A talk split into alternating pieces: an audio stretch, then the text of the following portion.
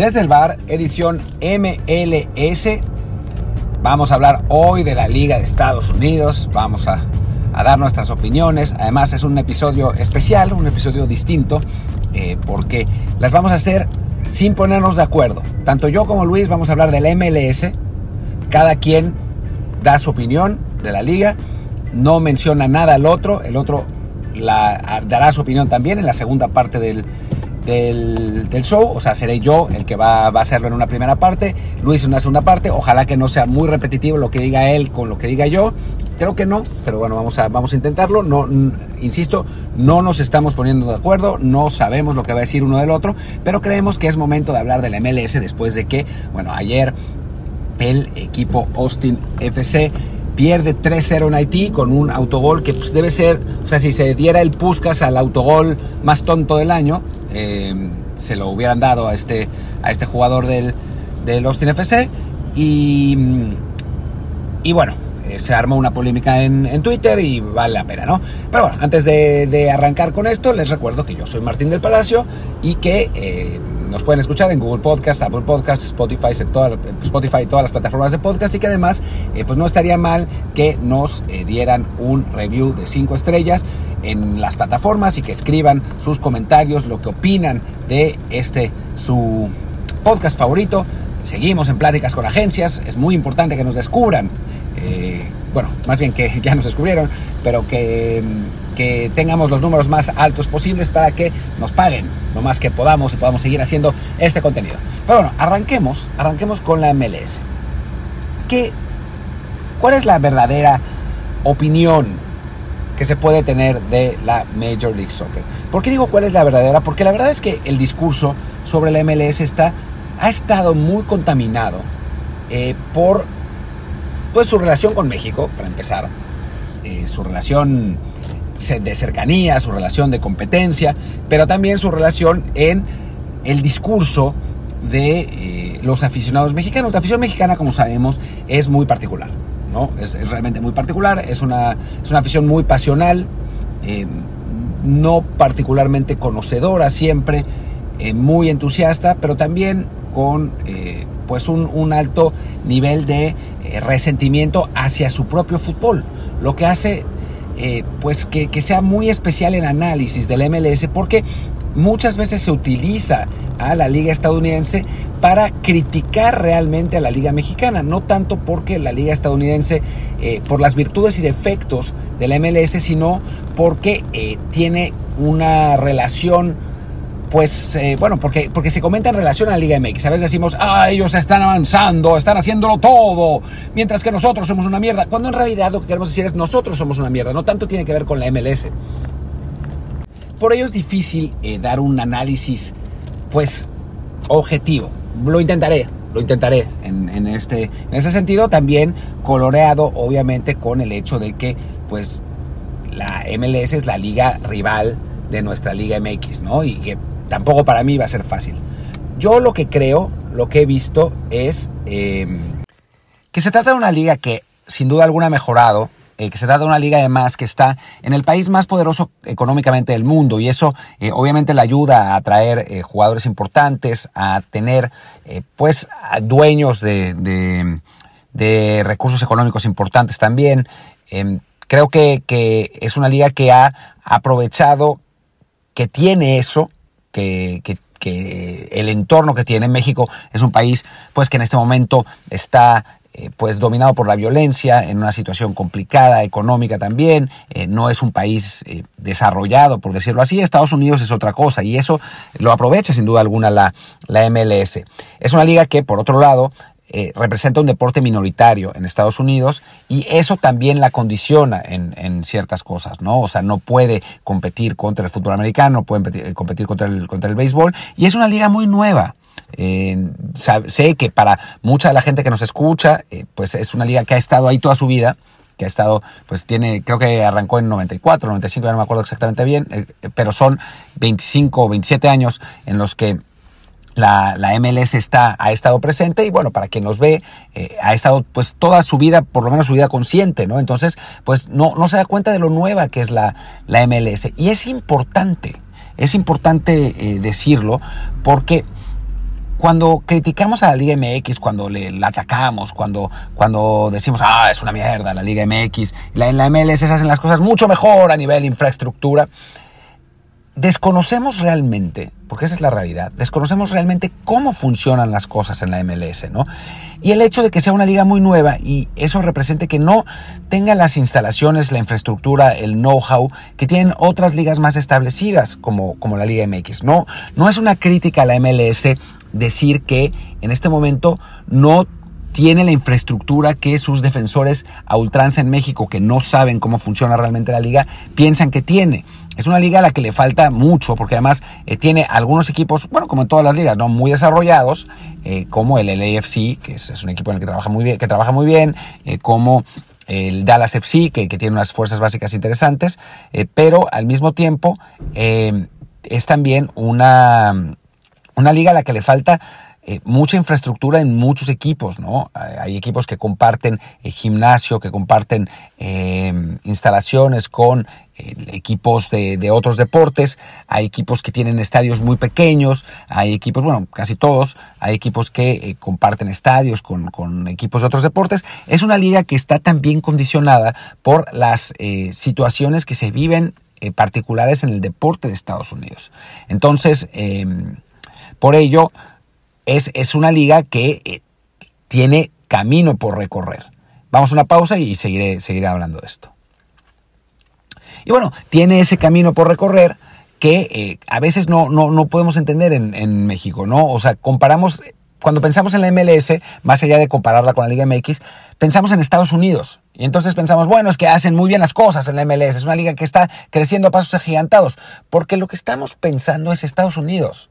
No estamos pensando en la MLS, en sus características eh, de la liga per se. Entonces vemos, por ejemplo, que traen a Tiago Almada, que es un jugador que si no existiera la MLS estaría seguramente en México, eh, y decimos, no, bueno, la MLS está haciendo las cosas tan bien que tiene a jugadores como Tiago Almada, cuando en realidad los lleva no tanto por la estructura de la liga, sino por el país por Estados Unidos, ¿no? Y cuando llega Slatan y cuando llega Bale, pues son jugadores que nunca habrían ido a México, ni Slatan ni Bale, ¿no? O sea, Butragueño, Mitchell, ellos sí fueron porque son españoles, ¿no? Y, España y México tienen una relación eh, bastante más cercana, por obvias razones.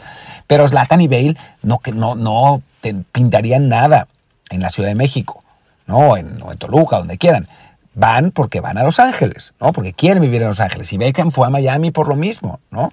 Eh, bueno, a Los Ángeles y ahora a Miami por lo mismo, ¿no? Es em, una, cuestión del país, ¿no? De, querer vivir en Los Ángeles, de querer vivir en Nueva York, de querer vivir en Miami. Eh, y por eso van, va, va, ese tipo de jugadores, ¿no? Y, pueden contratar a jugadores eh, jóvenes interesantes.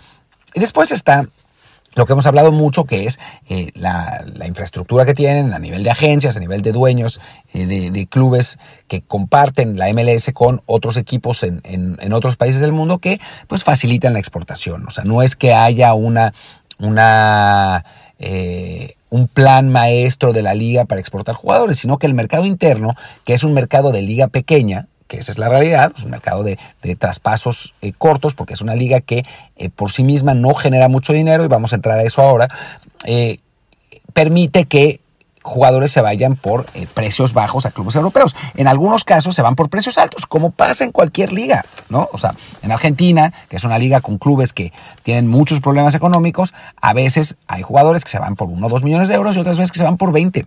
Así sucede, porque pues, así sucede en, en todas las ligas. Eh, en cuanto a la generación de recursos de la Major League Soccer, pues la verdad es que ese es el principal eh, talón de Aquiles. Por eso sigue existiendo el tope salarial ahí. No es que haya una... Eh, un acuerdo entre dueños para que los jugadores no ganen tanto y se puedan ir. No, la realidad es que sigue estando presente el miedo de la Major League, perdón, de la, de la National American Sports League, la NASL, que no funcionó porque se le pagaron demasiado, se le pagó demasiado dinero a estrellas y arruinaron a los equipos. Por eso existe el tope salarial. Lo han ido liberando, pero sigue existiendo. Y la realidad es que los equipos aún no generan los ingresos que eh, querrían generar porque la liga no tiene el rating suficiente, no tiene la popularidad suficiente. Entonces los patrocinadores no pagan el dinero, eh, los, eh, las televisoras no pagan tanto. Ahora con Apple TV les ha mejorado el, el, el contrato, pero tampoco es que sea ninguna maravilla. Y es una liga pues en desarrollo. Esa es la realidad. Y sus resultados lo demuestran. Sus resultados en Conca Champions sí se quejan por la pretemporada, pero la realidad es que los resultados de la MLS son los que corresponden a una liga en desarrollo. En desarrollo de un país desarrollado, que eso ayuda, por supuesto, ¿no? Eh, pero también de un país en el que el fútbol es el cuarto deporte en cuanto a popularidad, en el que la propia liga está completamente opacada por otras ligas, eh, como la Premier o sobre todo la Liga MX. Y entonces, eh, por ello, la, MLS es una liga que todavía no ha podido alcanzar el desarrollo que eh, pues mucha gente en México cree que tiene, ¿no? O sea, y es gente que normalmente, o sea, la gente que defiende tanto a la MLS es gente que, pues, hay tres razones por las que lo hacen. Una, por desconocimiento. No saben cómo funciona la MLS, no, no, no entienden, creen que eh, el estadio del AFC, que es un estadio chiquito pero muy funcional, eh, es un ejemplo perfecto de los estadios de la MLS. Esa es la primera, ¿no? Eh, por ignorancia. La segunda por interés. O sea, es gente que quiere trabajo en la MLS. Y bueno, no los culpo, la verdad. O sea, yo me enteré recientemente que Apple TV ha decidido pagar 2.500 dólares por narración de cada partido del MLS. Y eso, digo, ¿para qué? Digo, es, es una fortuna en general para cualquier, para casi cualquier profesión, pero para nuestro medio, nuestro gremio deportivo, es un montón de dinero. Por una, una narración por 2.500 dólares es una fortuna. Entonces, pues obviamente hay gente en México que quiere esa rebanada del pastel y quiere entrarle y lo ha intentado y lo seguirá intentando. Ahora, lo hacen con, en mi opinión, elogios desmedidos y, y de una manera, pues, no muy hábil, ¿no? Eh, para mí, para mí, no, no es, no, no, yo no soy ellos, ¿no? Yo no estoy en esa posición, pero creo que eh, al perder eh, pues objetividad en ese sentido, los propios dueños de medios de la MLS se dan cuenta que eh, pues no, no hay seriedad ahí. O sea, yo creo que es mucho mejor puntualizar los problemas de la liga y hablar desde un punto de vista pues más, más centrado, ¿no? Y la tercera es por, la tercera es por rabia, ¿no? Por enojo con México, porque quieren clics, quieren las interacciones de los mexicanos enojados, ¿no? Y entonces, pues le entran a, la liga, la MLS nos ha superado en todo. Ese es, son los que conectan con ese tipo de aficionado, ¿no? Con el aficionado que está constantemente enojado. Hay un cuarto eh, eh, nivel que ese, pues creo que yo solo conozco a Jaime Ojeda, que es entusiasmo puro y duro por la MLS. Y ese me parece muy bien. ¿no? O sea, me parece que pues hay gente, hay, hay españoles a los que les gusta el fútbol francés, hay eh, mexicanos a los que les gusta el fútbol inglés, hay, no sé, alemanes que escriben de, digo, ingleses que escriben de fútbol alemán. Pues me parece muy bien que haya españoles que escriban de la MLS, incluso mexicanos a veces que, que, que, publiquen de la MLS. Eh, y eso, ese entusiasmo me parece muy bien. Creo también que hay un nivel de exageración que pues no, no, no permite tener un debate sano, porque eh, no de ellos, eh, o sea, ellos son eh, eh, Jaime, Roberto Testas, me parece que son los, los, más saludables que hablan de la liga, sin duda. Y me parece que, que, de los demás, ¿no? Hay, hay, un nivel de exageración que impide tener una, una, una conversación real sobre la MLS, porque nuestra reacción, la mía, por, o sea, la, la, de quienes vemos este nivel de exageración y bueno, queremos que a México le vaya bien, por un lado, pero por otro lado, nos gusta el periodismo real, pues, que, en el que se hable de cosas que realmente pasan y no de cosas inventadas, eh, pues sí nos choca y reaccionamos tomando el otro extremo, ¿no? Criticando todo lo que se pueda criticar de la MLS, cuando obviamente tiene cosas que, que son eh, sin duda alguna rescatables y es una una liga que está eh, desarrollándose. creo que, que, en ese sentido, em, pues sí, sí hay, hay, hay un desarrollo y sí hay pues un, un, nivel que se está acercando al de, la, al de la Liga MX, sin caer en tremendismo, sin caer en llantos, o sea, están acercándose por las condiciones del país en el que están y también por, el, por, por la, la, inversión que pueden hacer los, los dueños. No están tan cerca todavía porque pues no es suficientemente popular esa liga. Y esa es la realidad. O sea, todavía le falta un, un terreno por recorrer, ¿no? La Liga MX es mucho más popular en eh, Estados Unidos que la MLS. Que la puede alcanzar la MLS, sí, sin duda, ¿no? Y por eso creo que los em, directivos mexicanos están intentando a toda costa ganar el mercado de Estados Unidos, meterse al territorio de la MLS, tratar de aliarse, si se pueden, con la, con la MLS para poder eh, generar ese dinero que, bueno, pues ya sabemos que son dólares y son importantes. Pero, pero en general, eh, creo que es una, una, liga con virtudes y defectos que nosotros mismos pues pervertimos un poco eh, en cuanto a la, cobertura informativa, pues por las razones que ya, que ya mencionamos. ¿no? digo pervertimos y, me, lo digo en plural porque eh, creo que eh, pues nosotros los que, los que estamos del lado de la MX, por decirlo de algún modo, lo hacemos también hacia el otro lado. Por otro lado también, y ya para concluir, autogoles como como los que el que vimos en la Conca Champions, derrotas contra equipos de Haití, em, pases al delantero, como vimos en las primeras jornadas de la MLS, pues sí nos muestran que todavía les queda camino por recorrer. Y también es normal, es una liga de 30 equipos, son un montón de equipos, son demasiados equipos. Entonces, eh, pues algunos estarán bien y otros estarán muy mal. No hay país que soporte una primera división competitiva con 30 equipos. Y en Estados Unidos, pues siguen creciendo la cantidad de equipos. Y entonces, como en otros deportes americanos, estimulan la paridad, pero es una paridad hacia abajo. Y creo que eso es, eh, eso es importante, importante decirlo. Y es, son cosas que normalmente no se comentan en el debate tuitero tan exacerbado que tenemos. Pero que bueno, ahora vale la pena decirlo en, en, este, en este espacio. Y pues eso es todo por mi parte. Ya llegará Luis a decir su opinión del MLS, a ver de qué se trata, a ver si, si es parecida a la mía, a ver si es distinta. O sea, yo creo que es parecida, pero a ver si tiene los mismos argumentos que yo. Los dejo entonces con Luis Herrera. Segunda parte de este episodio dedicado a la MLS. Imagino que Martín ya les explicó que cada uno está hablando eh, por su lado sin saber lo que dijo el otro. Seguramente sí habrá cosas parecidas, espero que no todas, porque entonces ya podrá llegar el ruso Mohilny a acusarnos de ser el mismo esquizofrénico. Espero también que Martín no lo haya mencionado al ruso en su parte, porque entonces tendrá buena razón Samohilny para atacarnos.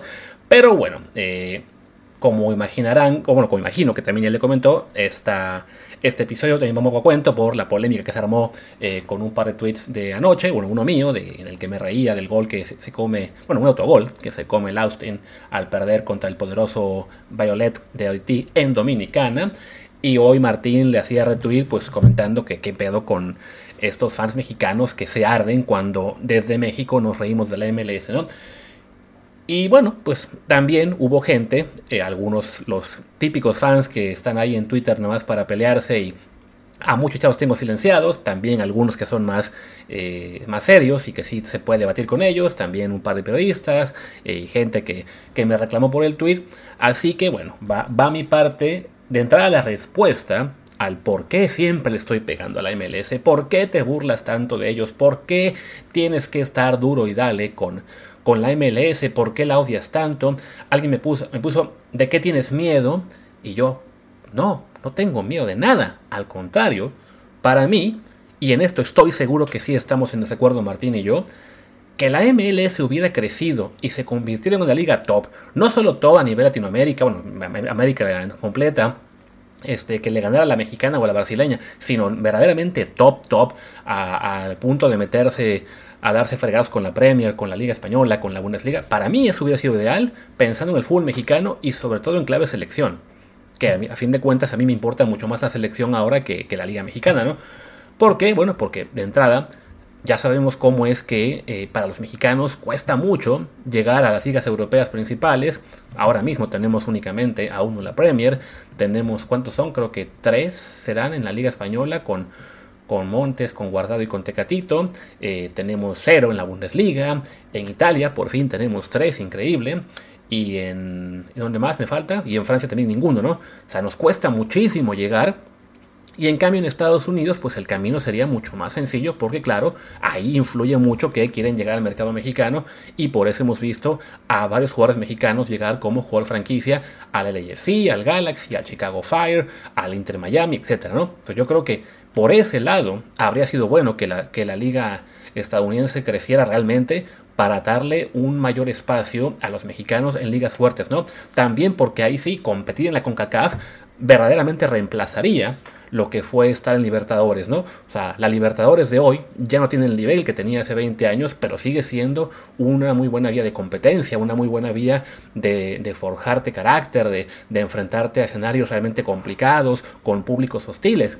Cuando vas a ver un partido de la MLS, pues incluso esas aficiones que son realmente apasionadas, como quizás la de Seattle o la de Atlanta y no me acuerdo qué otra, pues no, no se comparan con ir a una bombonera o ir a, no sé, algún estadio brasileño que ahora mismo no puedo ubicar dónde juega cada uno de los equipos, o irte incluso a meter a la cancha de Peñarol, o simplemente ir a un, a un campo malo de, de, no sé, de Paraguay, de, de Ecuador con la altura. O sea, eso no se reemplaza ahora con lo que es enfrentar a la MLS.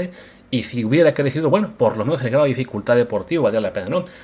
Y también creo yo que si la, si la MLS fuera más fuerte deportivamente, si bien tendría también sus contras para Liga MX, creo que sí habría obligado a que algunos clubes mexicanos, no todos podrían, invirtieran más y, y, se enfocaran también muchos en crecer deportivamente y no solamente en este lo que ha sido hasta ahora pues el copiarles los modelos de negocio, ¿no? Y todo esto en el global yo pienso que hubiera ayudado a que la selección fuera más fuerte.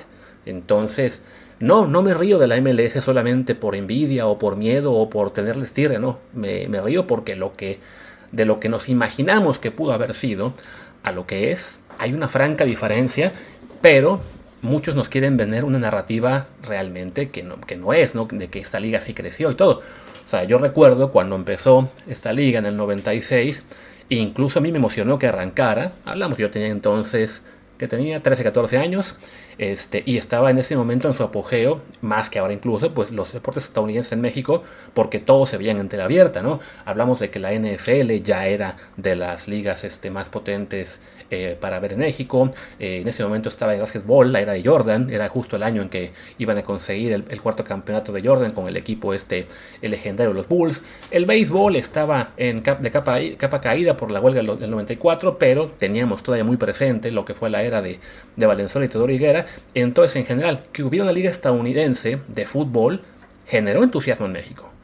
Pero ¿qué pasó? Pues que esa liga no, no creció como, como hubiéramos querido o como hubiéramos pensado en ese momento. Muy rápido se vio que era un, pues una liga de retiro para los Mateus, para los Jorge Campos, para algunos más, eh, para Stoico, no recuerdo cuántos. Pero pues creció a dos equipos, después se tuvo que regresar a 10 y después sí ya le tomó muchísimo tiempo empezar a recuperar el paso este, y, convertirse en una liga, sí, más seria, pero que de, ninguna manera este, ha logrado eh, ser lo que se vende de repente en algunos medios como esta liga legenda, esta liga digamos innovadora, en crecimiento, que ya está compitiendo con las europeas. Recuerdo hace unos, unos meses un tweet de un comentarista, no voy a dar el nombre, pero bueno, es alguien con quien tenemos eh, relación, amistad por lo menos, o eh, nos hemos ya este, platicado y en Twitter o lo que sea, eh, nos conocemos en persona, y dijo en uno de sus tweets de que, ah, sí, la liga eh, estadounidense ya compite con las mejores de Europa. Ah, no, con las europeas. Y después dice, bueno, no con las top. Y más chiquitito, en calidad de vida. Hombre, pues sí, claro, que se puede pedir de Estados Unidos si no es precisamente el tema de la calidad de vida, ¿no? Que es una de las razones por las cuales está, eh, le es más sencillo atraer jugadores. Y aquí vamos a lo que es lo, que es los problemas que la existencia de la MLS como tal le ha causado a la Liga Mexicana. Porque otra persona me decía, bueno, pero este, los problemas del fútbol mexicano todos vienen de, sus errores y únicos. a ver, sí, la Liga Mexicana y la selección se ha encargado de darse muchos tiros en el pie, pero que la MLS exista como es ahora, sin ser una gran liga y nada, sí nos ha comido un poco de, de nivel y de mercado, porque de entrada se está comiendo una parte del mercado de jugadores sudamericanos buenos, sin ser estrellas, que antes iban a México. O bien se van a México y destacan y les una oferta importante a la MLS, ¿no? Creo que el caso más este, icónico de todos es el de Ruidías, que era figura en Morelia, y de repente un día nos enteramos, ¿no? Pues que se va al Seattle Saunders, que ese año, según recuerdo, todavía no era nadie ese equipo, no era un equipo casi de expansión, eh, que sí había existido antes en la, eh, ¿cómo se llama? La USL, una de esas ligas este, menores de Estados Unidos, que lo habían mandado a la MLS, pero todavía no se convertía en un equipo importante de allá, y se llevan creo que por 10 millones a Ruidías, chin.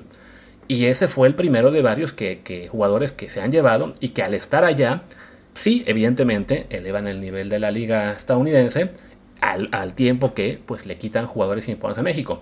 Ahora voy al tema de que se están llegando no suficientes jugadores estadounidenses, pero bueno, es un punto en el que sí este, nos afecta que exista, ¿no? El otro que nos afecta que exista es, claro, pues que se retiró el foco de estar contra Conmebol para buscar lo que son los lugares en el norte, ¿no? O los años que llevamos con el tema este de la Leagues Cup, la Campeones Cup, que este año ya va a ser una Leagues Cup eh, con todos los equipos involucrados, esa existencia de la MLS, por supuesto que afecta a que la Liga Mexicana, pues sobre todo con dirigentes como Irarragorri y compañía, pues están haciendo maromas para lograr ensartar en el calendario más y más partidos contra ellos y así poder sacarle dólares a, pues a la banda, a los paisanos, los mexicoamericanos que, que quieren ver a los equipos mexicanos, ¿no? Y claro, el, el que para mí es el mayor daño que ha hecho la MLS al fútbol mexicano y por el cual estoy tan en contra de la narrativa eh, a favor de ella, es que pues, ha hecho que para seleccionados mexicanos eh, en edad de todavía estar en Europa, sea mucho más sencillo decir, bueno, me voy a la MLS como jugador franquicia, cuando aún están en eh, capacidad de mantenerse compitiendo en, ligas de mejor nivel. Y bueno, ahí tenemos el caso claro de Chicharito Hernández, de, de Giovanni, que fue el primero, de su hermano Jonathan, Carlos Vela, que es un caso especial porque, bueno, de todos modos se fue de la selección. Pero vaya, poquito a poquito le han, eh, le han quitado al, fútbol mexicano pues jugadores de gran calidad que pues estaban ya sea que aunque no estuvieran en su mejor momento en Europa, aún podían contribuir y se hubieran podido mantener a mejor nivel que el que han eh, tenido al irse para allá. Ya luego vimos a los dos santos regresar a México y pues no, no triunfar ninguno con el América, simplemente porque ya no conservaron el nivel. Tuvo que ver también, por supuesto, el tema personal de ellos, este, en particular de Gio, pero claro, pues sí, cuando estás en varios años en una liga de poco nivel deportivo, cuesta mucho que te mantengas en alta competencia, ¿no? Y no solo son ellos que se regresaron jóvenes, sino también, bueno, que alguno que otro que pudo haber sido Europa o que podría irse en el futuro, pues no se van para allá porque aceptan ofertas de, la MLS, como el caso de Rodolfo Pizarro, que recordemos, cuando se fue a la MLS, lo veíamos todavía como un jugador de gran calidad que podía llegar a contribuir mucho en selección. Ya lo vimos que pues no, no, no era tanto lo que él podía aportar. También tuvo que ver eso, ¿no? El haber seguido al Inter Miami, un equipo con muchísimos problemas este, eh, organizacionales, deportivos y todo, en el cual pues no, no triunfó. Y ya que regresó a México tampoco tuvo un impacto importante, ya se volvió a ir eh, al club este de Miami porque es el dueño de su carta, bueno, no, no le fue bien, ¿no? Eh, tenemos muy, muy, reciente el caso de este chico del Atlas, creo cómo se llama, este Ian Torres, dicho Carlos antes, pero sí creo que es Ian Torres, que teniendo un futuro eh, importante con los zorros y quizá más adelante en la selección y, algún día en Europa, pues se fue al Chicago Fire. No tengo ni idea de cómo le, le está yendo en este arranque de temporada. Tampoco recuerdo que le haya, que haya triunfado, que le haya ido muy bien con el, con el equipo este de Chicago eh, en temporada pasada. Y bueno, pero es un jugador que eh, creo yo que si estuviera en, en México, habría podido mantener un mejor nivel, ¿no? Entonces, bueno, esas, son las cosas que, que, pues, que me irritan de, la MLS en cuanto al daño directo a la, al fútbol mexicano. Y es que el mayor problema del MLS, bueno, no el mayor, son muchos problemas que tiene la MLS que, que los fans, en, tanto en cuanto a afición como en prensa, se niegan a reconocer, ¿no? Primero el hecho de que sí, es un negocio más que una liga deportiva. O sea, tanto que nos quejamos de los Irarragorri, de Azcárraga, de Salinas Pliego y todo, porque solo ven el fútbol mexicano como una eh, gallina de los huevos de oro, pues eso va de la mano a la MLS. O sea, es, es, una liga que está diseñada para ser un negocio para cada uno de los dueños de franquicia antes que un éxito deportivo. O sea, los dos factores clave ahí son el tope salarial y el no descenso, que son las cosas, bueno, el, no descenso pues es lo que menos nos gusta en México, lo que menos queremos copiar y que a ellos, claro, les sirve para mantener esta estructura en el cual las franquicias no pierden valor, ¿no? El tope salarial además es lo que les va a impedir ser este, realmente eh, una liga muy competitiva. Eh, pues de aquí a la eternidad, hasta que no lo quiten, simplemente porque, pues sí, de vez en cuando van a llegar grandes jugadores, pero van a ser o para retirarse, como fue el caso de Gareth Bale, o por una gran oportunidad de negocio, como fue en su día para David Beckham, que le prometieron el tener una franquicia más adelante a costo reducido, y él es uno de los dueños del Inter Miami ahora, y también creo que esa promesa se la están haciendo a Messi, ¿no? así sí, qué bueno que si lo consiguen eh, para su liga, qué bueno para ellos, pero sí es más eh, una presencia eh, pensando para Messi en, ganar más lana después que en, colaborar deportivamente. Y, y nos, ponemos, nos podemos poner a, ver los, los, jugadores que han pasado por ahí. Y sí, hay jugadores muy buenos, pero de clase mundial, muy, muy pocos. Y todos, insisto, no llegan ya en la parte final de su, de su, este, su carrera. Y el tope salarial tiene mucho que ver con esto, ¿no? O sea, esa, esa medida que además ya en México hay quien ha insinuado que lo quieren hacer y que sería desastroso, por un lado porque sí, baja el nivel de la liga y por otro porque este, es ilegal. En Estados Unidos se puede porque hay contrato colectivo, en México no se debería poder. Otro problema del MLS, ¿no? Que es un esquema Ponzi en este sentido la expansión, ¿no? Cada nuevo equipo que está llegando a la liga es un equipo que llega con una eh, gran tarifa de, por expansión que se reparen de todos los demás y esto ayuda a que todos mantengan cierto nivel de ingresos y eso, ¿no? El evitar pérdidas. El problema es que ya hablamos de una liga que va a llegar a 30 equipos, que lo van a anunciar este año, en teoría, a finales.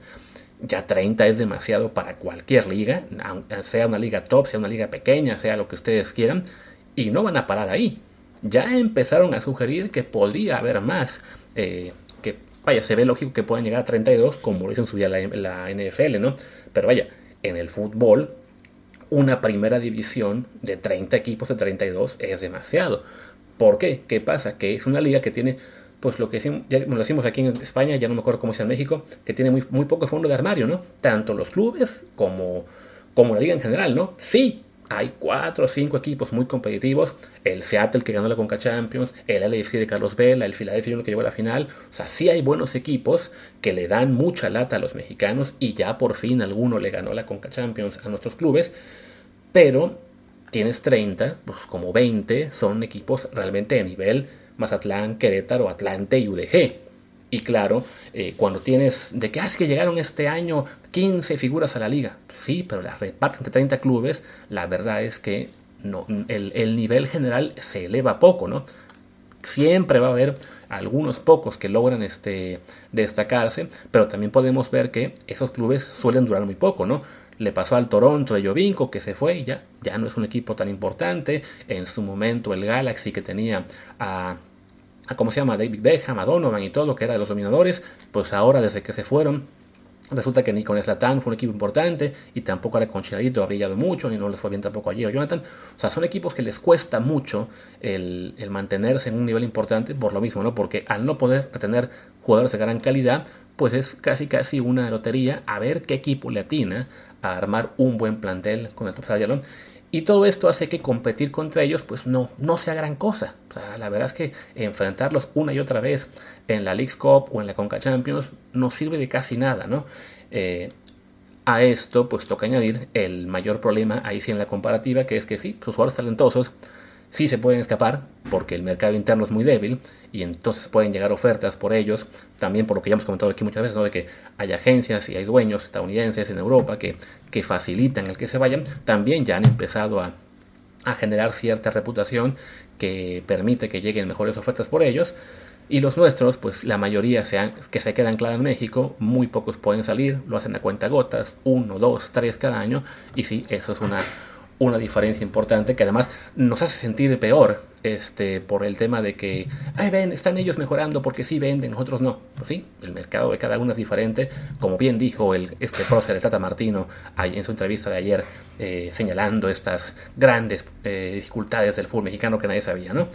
Entonces, bueno, ya para ir cerrando, creo, eh, ¿por qué este me, clavo tanto con esta pelea con la MLS porque sí siento que la narrativa que muchos quieren impulsar de que, ah, sí, está creciendo, ah, la liga es, es un ejemplo, tiene gran infraestructura, no es cierto, tiene muy buenos estadios en muchos casos porque pues, hay mucha más lana en Estados Unidos y claro, es mucho más sencillo construir un estadio de 20.000 personas, que la mayoría son de ese tamaño, pero la infraestructura completa de casas, clubs, campos de entrenamiento, eh, todo lo que ustedes quieran, lo que se le pide a los clubes del primer edición para certificarse, créanme que muy pocos están a la par de los de Liga MX, ¿no? Pero claro, esa narrativa que insisten muchos en, continuar es algo que, eh, pues, que, que, afecta, sí, al fútbol mexicano, por un lado por lo que les decía, ¿no? que normaliza que los jugadores mexicanos top se vayan a la MLS cuando no deberían. O sea, sea que aún deben estar en Europa y los estén llamando para irse. Último caso, el de Héctor Herrera, que se va faltando seis meses para el Mundial, puede ser. También, claro, lo que esto que refuerza la intención de los niños mexicanos de estrechar lazos con la MLS en lugar de buscar competir en Conmebol, porque ellos dicen, no, pues ya tenemos a suficiente gente aquí en los medios y, en, las redes que nos van a apoyar y que van a decir que sí, esto es una buena decisión y tarde o temprano vamos a convencer a los demás, ¿no? Eh, le da más argumentos a los dueños de mantener medidas impopulares como el no descenso, lo de, lo de querer pretender después un tope salarial, o sea, todo esto es parte de, los efectos nocivos de la narrativa de apoyar a la liga, ¿no? Y también el que me saca de quiso muchas veces es el, este reflejo del, pues, no sé, del complejo del mexicano de, de hacerse menos y tener que apoyarlo de fuera, ¿no? O sea, ¿por qué diablos salen mexicanos a defender a nuestro mayor rival en este deporte, ¿no? O sea, ¿por qué cuando yo me burro de la liga, eh, de la liga estadounidense por un error del, del, portero o del defensa en turno, que es cada semana, tiene que haber mexicanos, o sea, si, fueran este, estadounidenses o incluso sudamericanos los que me repelan, pues normal, es parte de la carrilla que hay que eh, aguantar y se vale pelearnos este, siempre con moderación y siempre sabiendo que, es, que todo es un juego, pero vale, se vale pelear con ellos, ¿no? Pero ¿por qué tienen que ser los mexicanos los que salten a defender al MLS, no? O sea, ¿cuándo vamos a ver a un culé defendiendo a un madridista de lo que sea? ¿Cuándo vamos a ver a argentinos saltar en defensa de brasileños? Un ejemplo más reciente. Imaginen ustedes que los fans de Liverpool no se quieran burlar de los del United tras el 7-0 porque, ay no, pero es que nosotros perdimos con el Madrid 5. Pues no, ya de eso que se, que se el Madrid. O sea, pero cada quien en su trinchera deportiva, pues tiene que ver por lo suyo. Y sí, con autocrítica, por supuesto, pero no saltar a defender al rival. Que eso es lo que más me, me, da tirria de estos eh, MLS lovers mexicanos, ¿no? O sea, de repente yo siento, bueno, es que eh, yo decía, ¿no? entiendo que a veces la emoción que daba el que la, hubiera una liga estadounidense de fútbol eh, es comprensible, a algunos se les habrá quedado mucho más tiempo ese, ese gusanito que a mí, que pues, me duró un año o dos y ya luego vi que la liga era una mierda y la, la, la dejé de ver como algo, como algo bueno. Pero hay unos que sí, se colgaron y, pareciera que les falta validación, ¿no? Que, que no les basta con que, con que a ellos les guste la MLS, sino que además necesitan que, que el resto no digamos que es mala, ¿no? O sea, es como si yo que me gusta, no sé, la lucha libre, las películas de Marvel, eh, los animes japoneses, estuviera checando a cada rato los timelines de la gente que sigo en Twitter para quejarme de ¿por qué criticas la lucha libre? Imaginen que me voy a ofender cuando Martín se burle de, de que veo la WWE, ¿no? O que al revés, ¿no? Que, que Martín eh, me llorara porque yo digo que Star Wars 7 es exactamente la misma que la 4. Eh, por favor, no repitan esto en Twitter porque me van a echar encima a todos los fans de Star Wars loquitos que hay por ahí. Pero bueno, el chiste es que si esta esta validación que parecen necesitar los fans eh, mexicanos de la MLS, pues sí me da también mucha entre risa y, pena ajena, ¿no? Es de, si no te gusta ver que yo me río de la MLS, pues no lo veas. Dame mute, dame blog y ya, ¿no? ¿Qué necesidad de chillar porque yo me ría de una cosa, ¿no? O sea, no voy a dar nombres, ya ustedes a lo mejor pueden encontrar el tweet eh, hurgando en las respuestas de, estos mm, de, que causaron la polémica hoy, pero alguien ponía hace ratito este, que, que cansa que yo me, me río de la MLS porque, porque, porque mi análisis puede, puede ser de más nivel, ¿no? Eh, porque estoy siempre con lo mismo? Eh, tendría que, que de cierta cosa, ¿no? Que ya da hueva que yo simplemente ataque a la MLS. Y esta misma persona, cuando acaba el partido de la Champions League en el cual el Bayern Múnich elimina al Paris Saint Germain, pone un tweet que dice que hay otro partido clave en el que Messi es un fantasma. Messi que apenas acaba de ganar el Mundial hace dos meses. O sea que cuando yo me río o me burlo o simplemente sí echo carrilla contra el que yo veo como mi gran rival, ay, ya cansa que tú no hagas análisis más serio. Pero cuando otras personas que se quejan de mí por esto van y le tiran carrilla al jugador de que es su gran rival, porque claro, son fans del Real Madrid, ah, no, pues ellos sí pueden, ¿no? ¿Y saben qué? Pues se vale, si le quiere echar carrilla a Messi, allá él, ¿no? El pequeño detalle es que eso, el, el principal argumento contra mí es que la MLS no se acaba de dar una Conca Champions y que la Liga Mexicana anda medio flojita. El principal argumento es contra que Messi es un fantasma es que el señor es campeón del mundo. Así que cada quien sabrá eh, si quiere estar escupiendo para arriba. Y bueno, yo creo que ya es suficiente por hoy porque por lo que me dijo Martín, su audio habrá sido como de 15 minutos, el mío ya va casi en los 25, así que este programa se nos fue muy largo. Así que vamos a cerrar. Mañana, supongo ahora sí, hablaremos los dos, eh, ahí sí al mismo tiempo, de lo que fueron los partidos de la Champions que ya dejaron a cuatro equipos en cuartos de final. Pues venga, yo soy Luis Herrera, mi Twitter es arroba LuisRHA, el del programa es desde el POD, desde el. En Telegram estamos como desde el bar podcast. Recuerden por favor en Apple Podcast dejarnos un review con comentario de 5 estrellas, si les gusta. Y si no también, ¿por qué? Déjenlo así de 5 estrellas, ¿por qué no? en fin, muchas gracias y hasta mañana.